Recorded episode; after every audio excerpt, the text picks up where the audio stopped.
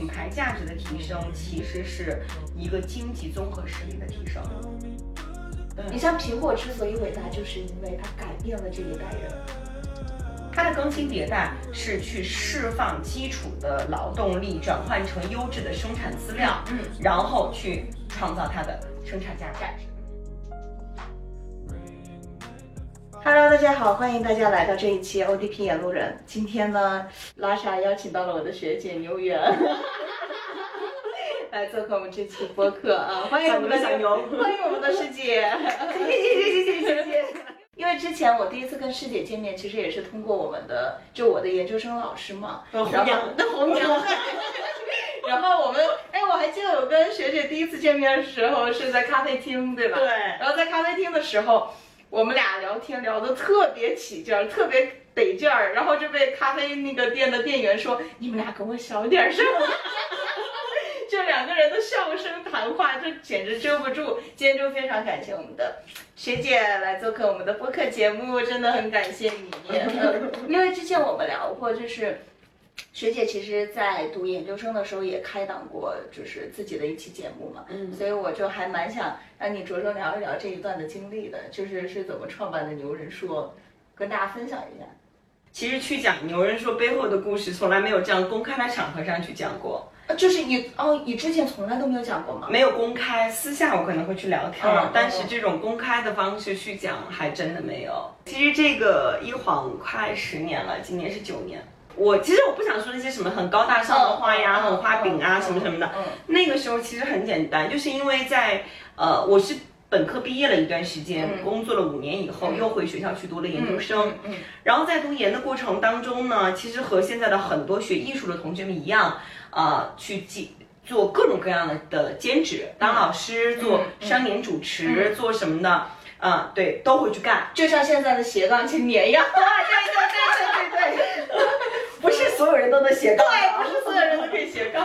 好，然后这斜着斜着呢，我觉得他老是斜，嗯 那这个杠在哪儿呢？嗯。其实有一次在也是一个非常呃 freestyle 轻松的环境，在聊天的过程当中，我就跟我我的一个朋友，他就问我，嗯。他说，哎，牛儿，听说你回去读书了，嗯。那你想干嘛？嗯就是你回去，因为工作以后再去读研究生和去直接读。对，是不一样的，完全不一样。对对对我能理解。那个感知以及内心的转变，都不一样是的，。是的，嗯后来我就跟他讲，我说我其实特别崇拜杨澜老师，嗯就是作为主持人，作为传媒界，我觉得他是一个我们主持行业的一个呃一个综合的复合性人才。嗯那我崇拜他是因为他的访谈，他的杨澜访谈录啊、当然啊、主持界有很多优秀的老师，我都很崇崇拜哈。但是在那一瞬间，当他问到我说你想干嘛的时候，我说我想像杨澜老师一样有一档自己的访谈节目。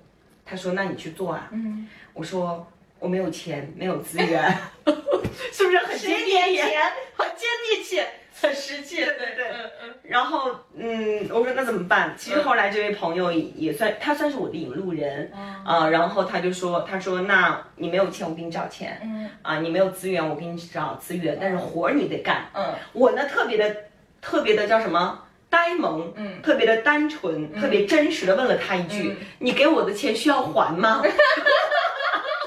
笑死了。我说我还不起。嗯嗯 然后他就笑笑我说：“他说你懂不懂什么叫天使投资？”我说我不懂。嗯他说天使呀，长得小翅膀啊。其实就是从那一段对话开始，呃，我开始去了解什么叫做天使投资，什么叫做投资人。嗯嗯啊、那呃资源就其实就是我们要采访的嘉宾，就像今天我们录播客一样对哈。嗯然后我就会接触到很多很多的人，而那个时候呢，其实很多人都在外地。嗯，呃，其实我的 base 在成都，从这个十年虽然说现在的成都是新一线发展城市，嗯嗯但十年前还没有达到现在的 level。对对。嗯，那我的其实很多嘉宾、很多的资源都在北上广深杭，甚至于海外，嗯我就会花大量的时间去跟他们沟通。嗯，但那个时候其实还不流行自媒体，嗯，对对，大家不知道自媒体是什么概念。那我说，那我做的这个东西叫什么呢？嗯，我就自己给它取名字叫做新媒体访谈节目。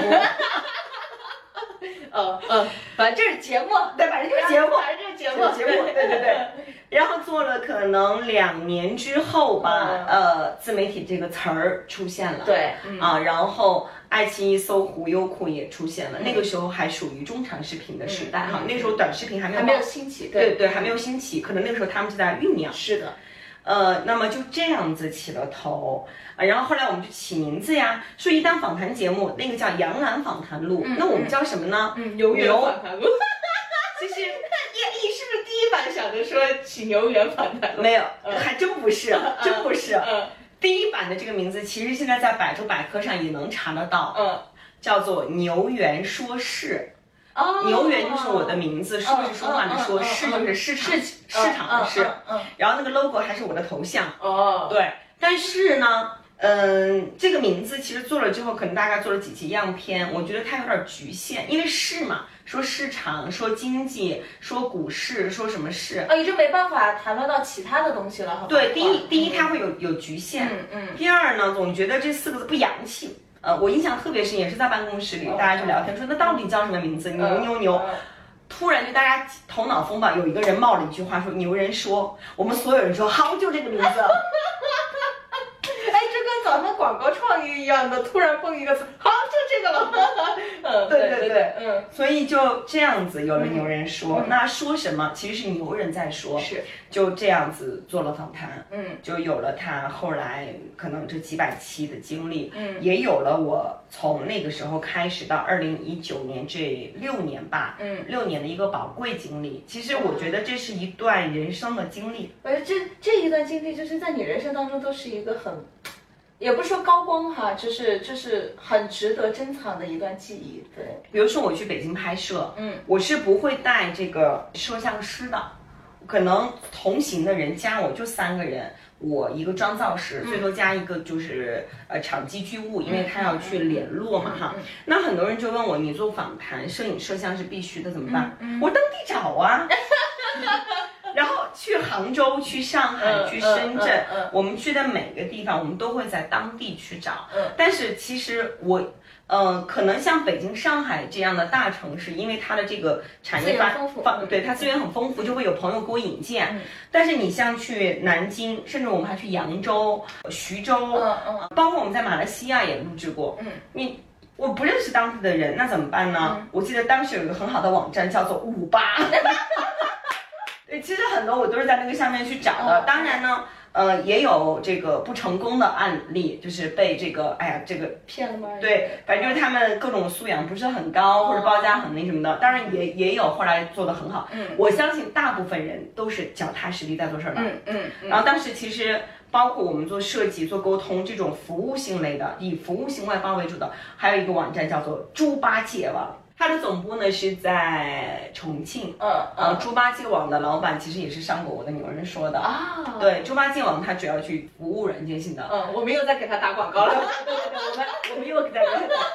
那其实正是因为他们的存在，可能成就了当年的我。嗯呃，就是我觉得，嗯，真的是那句话，就是时势造英雄。当然，虽然我不是英雄，但是在时代的洪流当中里面，我们一定是时代的洪流会为我们就是推波助澜。嗯嗯，所以那个时候就是才能够去完成会促使你去创建这么多的事情，创造这么多的事情。对对对对嗯对，所以就你也你也相当于也是那个时代，那个时代也占了一定的因素，再加上你自己也想做这样的事情，然后再加上时机，加上朋友各方面天时地利人和，啪，哎，这个节目就做成了。感感恩吧，感恩感恩。那你觉得你在做这个节目过程当中，有没有印象特别深刻的事儿呢？那这样子，我先说第一期，我们都说万事开头难，对，万。事开头难，嗯嗯，第一期我的那个嘉宾呢，他是一个在国际头部投资机构的，呃，他们叫助战企业家，其实就是投资人。嗯嗯嗯那几年刚好是风口，就是呃叫叫这个风投的一个风口嘛嗯哈。嗯，我想分享几个点。第一个点就是说在前期的准备，我们学传媒的人都会做这个事情。对对对，我当时就是去查资料，不懂啊，嗯投资呀什么，但是我就觉得那个时候就，哎，真的是有一个很好的网站叫百度，啊打广告，随时随地都在打广告，就是你得先有点储备知识，你才能去聊。对对，嗯嗯 好，然后那其实我觉得我做这个台本已经做得很很细了哈，嗯嗯甚至于我做到了什么程度？我把他曾经接受过哪些媒体的采访，嗯那些稿子是怎么写的，嗯在媒体曝光出来，他曾经说过什么样的话，他有过什么样的观点，嗯我全都是通过我人工去弄的，因为那个时候还没有智能，嗯，只好人工。嗯，我做完之后，当其实之前跟嘉宾并没有沟通过，就哦，就一次沟通都没有，没有过，因为他因为有一个中间人，而且那个嘉宾之前是在美国，他呢是刚好回到成都，回成都看项目。啊，啊、因为他是电子科技大学毕业的，哦也是因为这样的一个机缘巧合，他是回成都。其实我跟嘉宾说简单点，就是我们见面就意味着直接开录，对对对，不会有前期的沟通，而且大部分的资料可能是通过中间人会去传，会去沟通。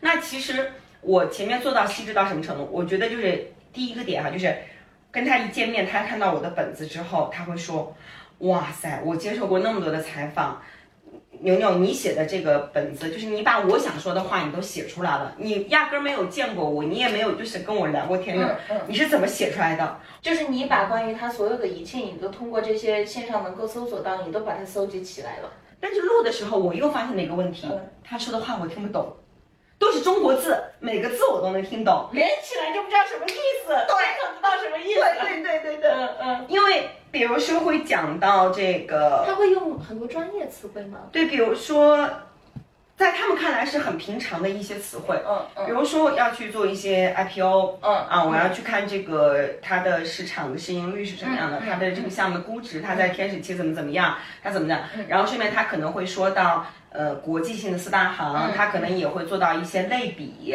啊，金融算法的类比等等等等的，我就在录节目呀，摄像机是开着的呀，我觉得，嗯嗯嗯，不失礼貌的微笑。对然后我心想，妈呀，这是为什么呀？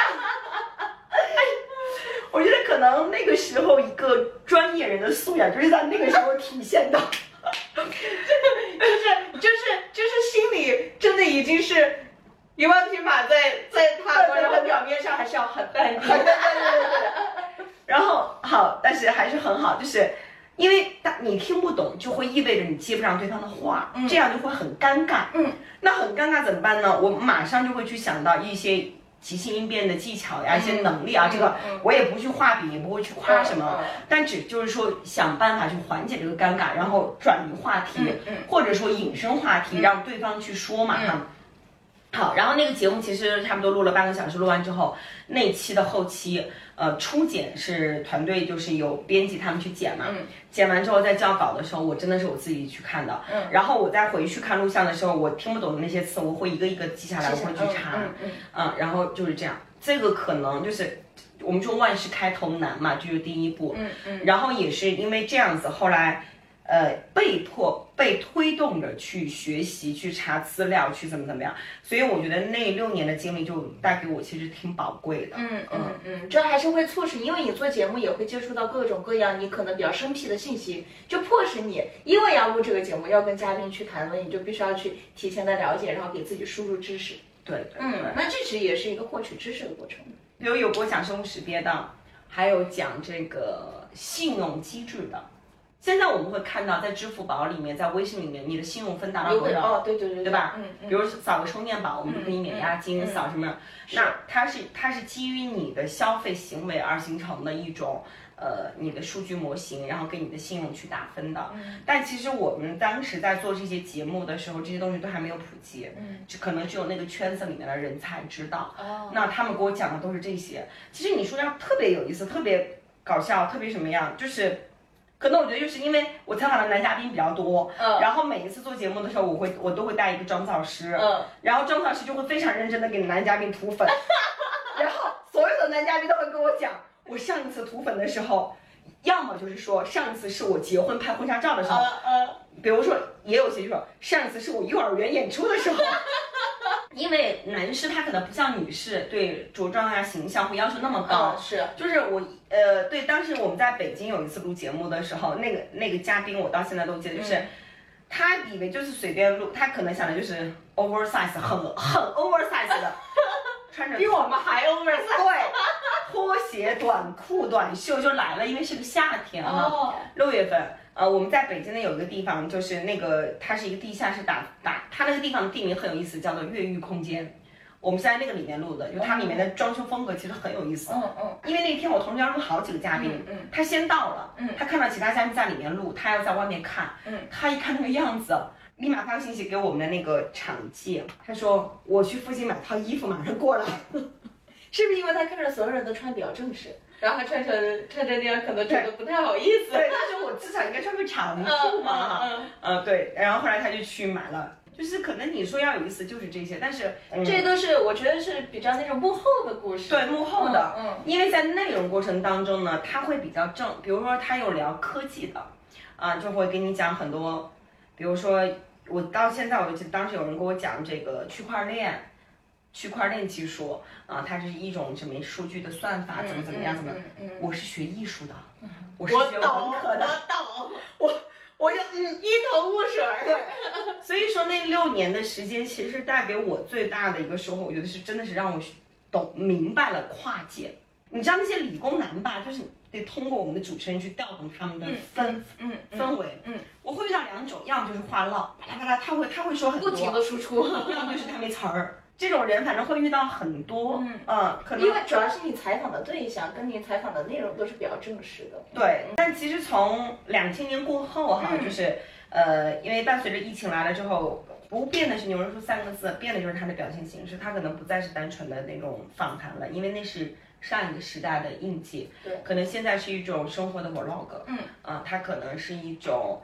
嗯，现在这种即时的生活分享，嗯，啊，它可能是一个圈层的线下活动，嗯，它可能是某一个行业、某一个圈层社交的交流性质，嗯，啊，它就会更加的丰富，嗯，那主持人可能也不是我一个人，嗯可能就会是一群人，嗯。啊，其实现在我也变到幕后去了嘛，嗯。嗯，那可能，嗯、就是有更多更多新生代的小哥哥、小姐姐们，嗯他们会用现在很潮、很范儿、很炫酷的这种方方式，嗯可能就几十秒的这种表达方式去进行呈、呈现。嗯，挺好的，就是还是得有变化，这还是要跟得上时代。因为呃，随着媒体时代的发展，嗯，然后大家对品牌的理解会更加的不一样，嗯。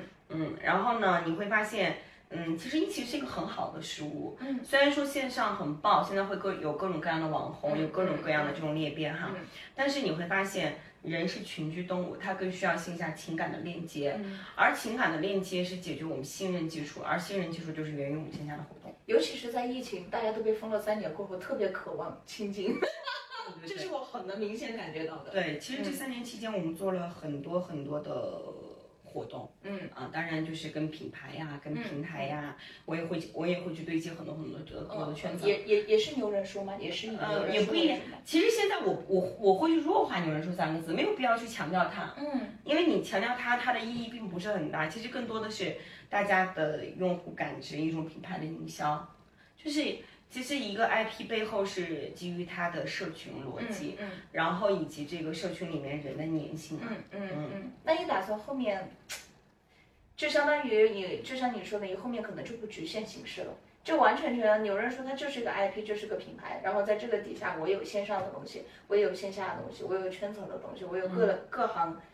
各业，然后大大小小的东西都会富含在里面。嗯，因为这个我觉得它是取决于商业模模型、商业模式的转化。嗯，我们说现在商业模式，嗯，就是我个人的理解啊，这个这个东西也不是说有多么多么这样，就是最早的一点零时代，就是要产生经济，永远是要产生差差值。嗯，那一点零时代呢，其实它就是最原始、最原始的贸易差。嗯，啊，我有咖啡，你没咖啡。嗯，好，我。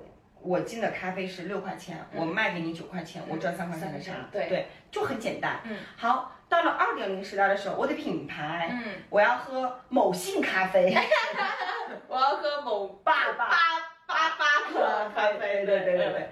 好，那好，那其实你会发现，它到了一个品牌，可能品牌会有溢价，嗯，它成本还是六块钱没有变，对，但因为它有品牌，它可能可以卖到二十，是的嗯，好，这就是一个二，你会发现在二点零时代的时候，大家各行各业都在做品牌，嗯嗯，畜牧业、建造业都在做，都在做。对好，那么到了三点零的时代时候，是电子商务兴起。那电商兴起有大家去建建网站，嗯，十年前甚至于十五年前吧，那个时候建一个网站还是能收好多钱的。嗯嗯，好，然后大家去上官网、门户网站哈，你会去发展，你就会发现其实那也是电子商务的雏形，因为它还是属于单向的。对到了四点零时代的时候，可能直播带来的是一个立体化的感知。对对对，那五点零时代是什么呢？它是一个复合体，它不会局限在一个点，而且伴随着市场的透明化，其实大家都知道成本是什么，也有了播客的发展。那如果说技术没达到这一步的话，我相信它不能够足以去支撑这个业务形态。对对，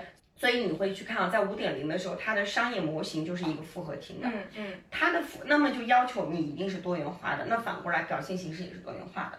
以前经常我采访很多嘉宾的时候，我得出了一个概念，就是什么叫互联网思维？就是羊毛出在猪身上，牛买单。你永远不知道他挣的是谁的钱，你也不知道它的逻辑是什么，就是它对我们大脑的 CPU 一定是要求的是复合型的。那其实到了现在五点零时代，我们线上可能会有直播，对但是大家会去看，哎，你线下有没有实实体店？对，我在线上可能我要点点点某个店的餐，我要是要看有没有外卖。对对对对，其实它都是相通的。对那么是相通的。其实各行各业也是一样，包括我们所谓到的像建筑行业。呃，大的这个园林规划行业等等，每个行业其实自媒当自媒体都变成每个行业标标配的时候，对，它就是一个复合性。你会发现现在其实各家品牌、各家公司，不管是大小，自媒体都逃不脱的。就你你随便搜一个，它都要么有自己的小红书账号，要么有自己的抖音账号或者什么，就是现在已经非常的企业化了。对自媒体这个东西，它不单单是局限在个人了。对，它就是一个标准动作。对就像就像每一个公司它都有对应的财务、行政，嗯嗯一个道理。嗯嗯，做自媒体还挺有意思的，不光是说能不能成功什么的，我觉得它就是另外一种形式，在记录你自己的一个所思所想。它其实就是让我们每个人的小时候写个日记，还要拿个锁把笔记本给锁起来。哎，现在这是公开出来的，而且我希望把它公开出来，还能获取一部分人的认可跟认同，或者是能够我所产生的东西能够对你有一定的价值跟意义。对对。嗯嗯，这还还还，我觉得这是一件很有意思的事情。对，其实就像你们做这个播客一样，去采访很多的人。嗯嗯那其实我想说的是，过往的一切，不管你做的再好也，呃，做得好也行，做得差也行，那都是过去的。嗯，就是可能我们吸取的是经验。对，就是有人说过去的这个九年，我们就说十十十年哈、其实。嗯，我为什么说感恩这个词呢？就是我感恩那个时代给了我这样一个小小小小小小的天窗，我感恩在那个时间节点有人点了我一下啊、那么给了我指了一条路，可能我也感恩我自己的努力，我抓住了它。嗯，当然在这个过程当中，肯定也会碰很多的壁，嗯啊，酸甜苦辣，这都都都尝过了的。对，因为经历了这一切之后呢，我就会，呃，允许一切发生，并接纳一切发生。这种心态是非常好的。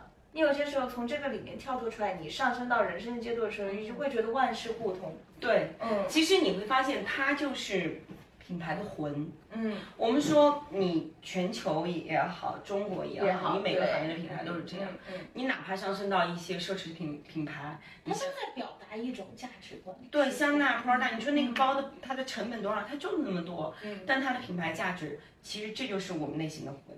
对，他们在，他们允许一部分人买不起它，嗯嗯，我就找那些能够买得起的。嗯嗯那车也是一样的，是对吧？迈凯伦也好，劳斯呃劳斯莱莱斯斯也好，嗯甚至于我们说到的旅游，今年疫情开放以后，非常非常卷。好吓人。对，剪的这种各种各样的研学，是是吧？是你去嗯装内容，其实我觉得这个可能就是贯穿到一个品牌的魂吧。嗯，而且你看，现在就到了政府做城市建设，对，然后上到国家建设、国家名牌、嗯名片哈，嗯然后呢，其实这个就真正的是品牌价值。嗯，其实之前我在看到一个文章的时候也会说到，品牌价值的提升其实是一个经济综合实力的提升，因为你只有解决温饱问题，你才会去还才去考虑到这个层面精。神上的层面。嗯对对嗯嗯所以就很感恩了。其实人是这样子的，我相信人每个人都是有天赋的，嗯命中注定他给你的那个那个道具，就是游戏里面那个道具，嗯，他是哪个领域的，你就是在哪个领域里面的。所以你像做品牌这些，很多人都搞不清楚，哎，妞儿你在干嘛？品牌看不见摸不着，它不能当饭吃，不能当水喝。因为品牌它其实从意义另外一种意义上来说，它就是一个公司的无形资产。对。但是这个无形资产，你要是做得好，它是一个一笔庞大的资产，而且是而且是可以随着历史不断的沉淀，随着时间不断的推移。对，嗯，这个是不是用金钱去衡量的？对，因为有时候你可能做这个事情，你不用花一分钱。对，有时候可能你只花了几百几千。嗯嗯。啊，有时候呢，哪怕你有的人觉得啊，我这个事情我是不是要花上百万？嗯。但其实他可能就花了几万块钱，嗯，去达到了上百万的效果。嗯嗯。而这个里面，我觉得最大的一个点是什么呢？叫做沟通成本。它要求我们和不同的人、不同的场景、不同的角色去沟通。嗯，那么我们就得知道，在你在要沟通的这个事情里面，这个人他扮演的是什么角色？他是甲方还是乙方？他是上游还是下游？嗯，他的利益点是什么？嗯嗯，品牌营销它其实也是跟传播理论挂钩的，就跟我们学的也是挂钩的。对呀，你传达的对对象是谁？是谁在传达？我要传达些什么？通过什么样的渠道传达？对，嗯，其实就是这样子的。呃，我们说商场如战场，其实是一个道理。它除了有强硬的理论支撑以外，就是你要知道，实战经验要对，你要知道它的利益平衡点在哪里，你必须得找到那个点。嗯，找不到的话，那其实是会。找到了就是叫做事半功倍，嗯，找不到就叫做事倍功半，嗯嗯嗯，对。但是你要找到这个点，这其实也是来源于你多年的实践经验。人生是一个不断认知自我的过程，嗯，其实品牌也是这样，嗯，自媒体，自媒体它带给我们的其实是个人品牌的塑造，对对对。对吧？因为个人品牌你是一个不断认知的，是的，你要让大家去见证我们的成长，我们要承认自己的不足和短板，对，然后呢，我们扬长避短，嗯，最近大家都在很讨论，无论各行各业，包括品牌营销，你会发现。也开始在走 AI 营销，嗯，走元宇宙，对啊，对，都是在都在都在走这个风头。然后大家最关心的就是啊，难道我们有一天真的会被人工智能取代吗？然后包括我们做品牌的，还有做广告的，也会在想，是不是有一天我们做创意、做什么的也不需要我们了，然后也可以直接用人工智能取代了。对你说这个，我很有感触，就发生在前两天。然后有一个人问我，哎，牛牛姐，这个东西有没有 logo？嗯，啊，有没有设计？哎，我说忙，一直都没有顾上，嗯，也没有去找设设计师。他说那怎么办？我说这样子，你马上下一个 AI 软件，然后很快，嗯，就是几分钟之内，嗯，他给我。啪！然后他给我发了 N 十多个图过来，他说牛牛姐，你在这个里面挑一个吧。我说我说这都是 AI 生成的吗？他说是。我就在里面挑挑了一个。我说我我说那我们就用这个图来做 logo 吧。呃，那做品牌，因为现在是新媒体营销，就会涉及到文案、对话题啊、slogan 啊，或者说那个加 tag 哈等等的。啊，不瞒您说，就这一块儿，我现在都已经开始在用 ChatGPT。我一直都是。对对。你给他一个口令之后，让他去生成，对，然后你再在这个生成上面去发挥你的创造性的一些东西，去进行优化就可以了。嗯，它还是能节约时间，帮你做一些基本的工作的。对，就拿我们广告和品牌来说，我们就会分为两种思路。但是在这个里面有一种，我觉得呢，是我们 AI 不太好去替代的，就是我们的情感和我们的沟通。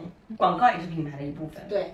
那做品牌里面，它其实最大的是沟通成本。嗯，你要了解，我我今天和一个机长去对话，我明天和一个体育世界冠军去对话，我后天和一个艺术界的非遗传承人去对话，对，再后天我和一个政界的人去沟去对话。那么这个不同的人背后其实是不同的圈层和不同的生存逻辑，以及不同的人际关系。嗯，那这个可能是需要的是我们的人去去解决的。嗯，大家大。可不必过于担心人工智能会取代人类，对，因为它是人类发明出来的，它只能说在某种算法上、逻辑上，它可以超越你人类的大脑，因为它是机器嘛，对，它可以运行很多东西，但是你没办法，就是没办法赋予它真正可以上升到我们人生高度上的一些精神的力量或者是价值，它能做的永远都是代替那些繁琐、重复、大量消耗的计算的工作，对，嗯，但是创意性的。价值性的、意义性的东西还是存在我们人类的意识当中。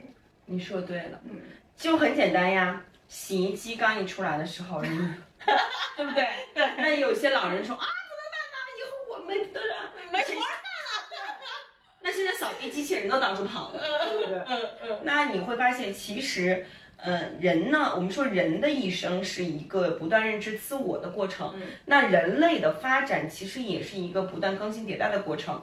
它的更新迭代是去释放基础的劳动力，转换成优质的生产资料，嗯，然后去创造它的生产价值。价值，嗯嗯嗯，无非从理理论上来说就是这些。但是科技的进步，它其实也是在缓解还有减轻我们生活当中的很多的，就是比较繁琐的一些压力嘛，就所谓的体力的劳动，同时它也可以便利，对于我们的未来更优质的生活提供很多的便利。对，就是我们说，当一个新的技术出现的时候，会灭绝一部分岗位，对但是会新生一部分。对以前哪有外卖员嘛？啊，这个工种，对就有了，对不对？对对对对对最早叫做邮递员，我记得我们小的时候，嗯，要寄挂号信，要寄东西应该。都是邮政吧？我记得那个时候都是甩甩报纸什么的也是寄的，对呀、而且这个嗯邮局的这个大叔大妈们，这个心态度很很强。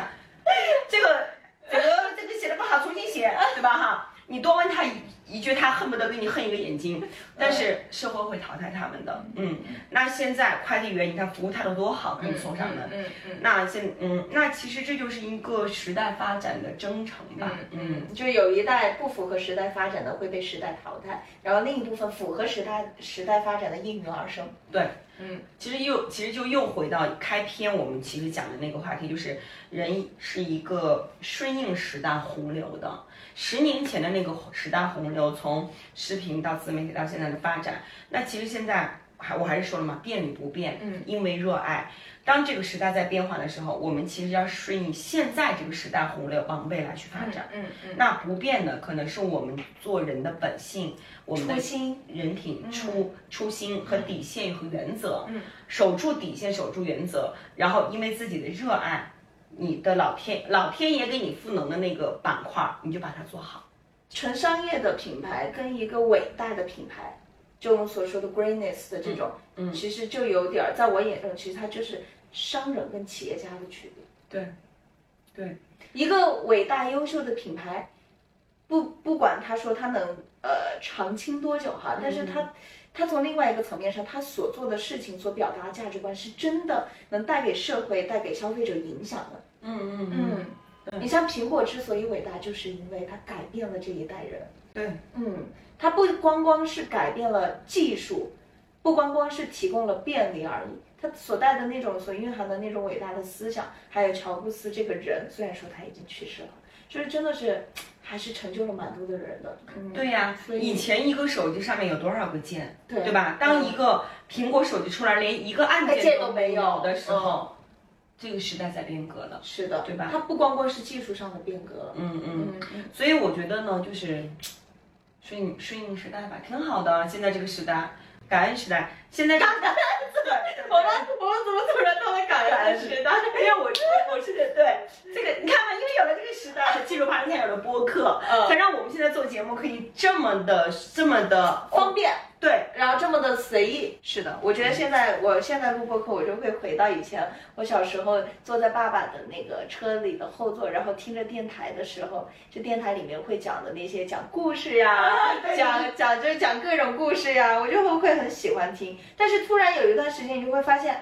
电台好像就消失了，这个东西就真的就消失了，大家会。呃，开始兴起其他的，我会去刷短视频，而且就像魔怔了一样，你知道吗？就是每天都在接收很碎片化的东西。当我呃碎片化的东西，尤其是今年就疫情一开放了过后，哎，我整个人就感觉我不能再让这些碎片化的东西去侵蚀我的大脑了。对我的大脑需要一些更加深度的东西，更加更加系统化的、更加长的、更加长长内容，就是反碎片化的东西。嗯我现在就有点反碎片化，你知道吗？就是我会更加想去。